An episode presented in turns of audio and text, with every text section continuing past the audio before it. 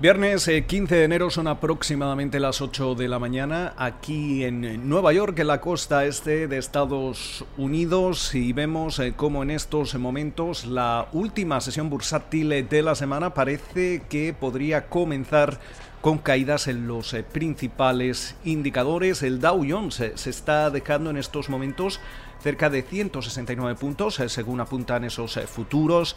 El Standard Poor's 500 abajo cerca de un 0,5% y el Nasdaq eh, también a la baja con caídas más moderadas de momento en el 0,1%. Vemos cómo la rentabilidad del bono americano a 10 años se sitúa en el 1,09% y el West Texas Intermediate también operando a la baja en los 52,94 dólares el barril. Muchas eh, referencias para marcar la última sesión bursátil de la semana.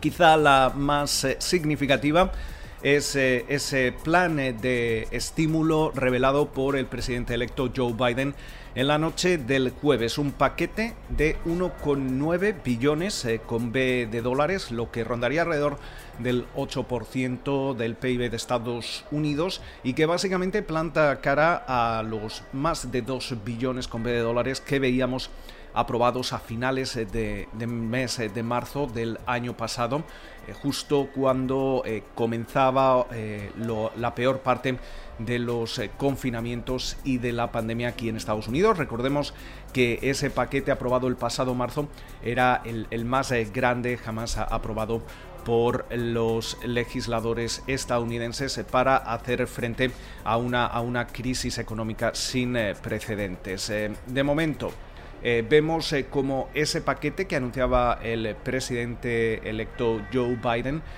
básicamente está, está dividido a grandes rasgos en, varios factores. por un lado, se destinaría alrededor de casi un billón con B de dólares en lo que se refiere a extender esas ayudas eh, eh, adicionales semanales eh, por desempleo desde los 300 a los 400 dólares. también el aumentar los pagos directos a los contribuyentes en otros 1.400 dólares, que si se suman a los 600 dólares ya aprobados a finales de diciembre, básicamente suman cerca de 2.000 dólares. también otras iniciativas. Por otro lado, se destinarían alrededor de 400.000 millones de dólares a la gestión de la, de la pandemia. Aquí se hablan desde eh, más eh, test y más, eh, pruebas por, por, coronavirus y también distribución de la, de la vacuna y se destinarían alrededor de 350.000 millones de dólares en ayudas a los gobiernos estatales y locales y otros 130.000 millones de dólares eh, a la educación, a los colegios. Eh, uno de los objetivos de, Biden es volver a reabrir las, las escuelas en sus eh, primeros 100 días. También quiere básicamente inyectar 100 dosis de, vacunas en sus primeros 100 días en la Casa Blanca. Básicamente, durante la jornada de hoy viernes va, va a explicar cómo, pretende alcanzar este, este último objetivo, pero también veíamos cómo dentro de ese paquete de estímulo había propuestas eh, que eh, básicamente van a ser algo polémicas y van a generar fricción en el caso de buscar un apoyo bipartidista. Especialmente estamos hablando de elevar el salario mínimo federal hasta los 15 eh, dólares a la, a la hora. Este se sitúa en estos momentos en los 7,25, con lo cual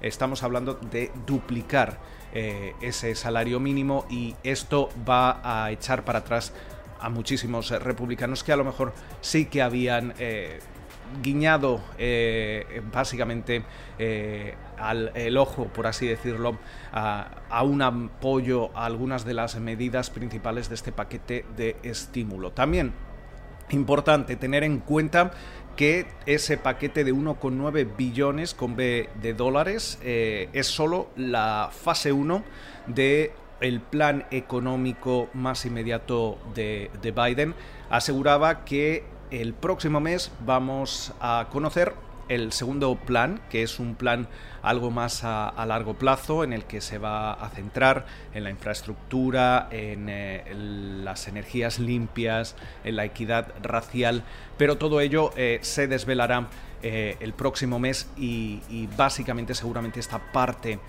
del, plan se podría aprobar más adelante mediante la reconciliación del presupuesto. También otro factor importante a tener en cuenta en toda esta situación es eh, cómo van a gestionar los demócratas ese impeachment contra el presidente Donald Trump y qué va a tener prioridad eh, sobre todo en los eh, primeros compases de, la nueva legislatura y del, nuevo gobierno de, Biden. Si básicamente va a ser intentar aprobar estas medidas económicas, intentar confirmar al gabinete económico del presidente o por el contrario si eh, van a dar prioridad a ese impeachment contra el presidente saliente Donald Trump, algo que podría ocupar buena parte de, la atención en, el Capitolio y, eso podría dar la espalda a otras medidas que en estos momentos podrían ser eh, prioritarias. Con lo cual muchas eh, preguntas y muchas incógnitas todavía, pero de momento parece que ya como el mercado lleva descontando un, paquete eh, relativamente eh, grande y más gasto público con un Capitolio y una Casa Blanca demócrata. Por eso estamos viendo una, una reacción a la baja en los principales eh, indicadores. desde, desde Citi hablan que finalmente ese, ese paquete final de estímulo en lugar de 1,9 billones podría rondar entre el billón y los 500 mil millones de dólares dado que se van a negociar algunas de las partidas, eh, como, como comentábamos. Mientras eh, tanto, también estamos a la espera de em, conocer las ventas minoristas del mes de diciembre. Veíamos ya como en el mes de diciembre eh, la recuperación seguía mostrando síntomas de fatiga importantes aquí en Estados Unidos, lo veíamos eh, con esa destrucción de empleo de 140.000 puestos eh, de trabajo, con lo cual también podríamos ver cómo, esas ventas minoristas se contagian de, esta, de esta fatiga.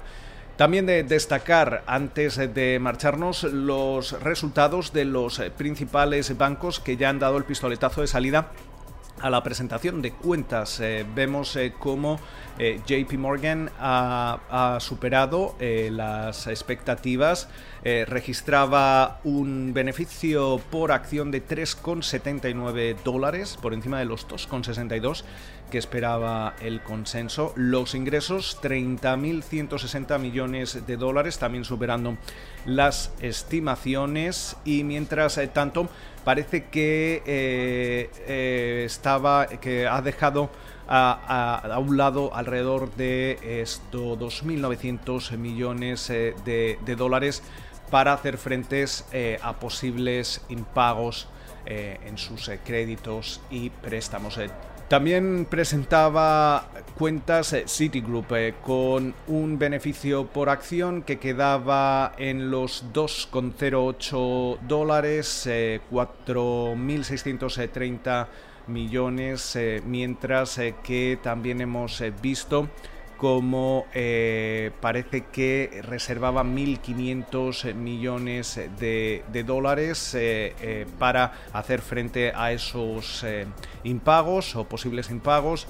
Los ingresos quedaban en el entorno de los 16.500 millones de, dólares. Estamos hablando de una caída de aproximadamente el 10%. Y por último, antes de, irnos, eh, también hacer referencia a Wells Fargo, que registraba un beneficio por acción de 0, vamos, 64 centavos de dólar, eh, por encima de lo que esperaba el consenso, pero sin embargo sus ingresos se quedaban eh, por debajo de lo esperado en el entorno de los 17.900 millones eh, de dólares. Con lo cual, eh, podemos decir que unos resultados relativamente mixtos para los bancos. Veremos a ver cómo van saliendo los, las cifras y cuentas de otros grandes bancos y de otras grandes compañías estadounidenses. Nosotros se lo contaremos aquí. De momento esperamos que pasen ustedes una feliz jornada, también un feliz fin de semana y nos volvemos a escuchar la próxima semana.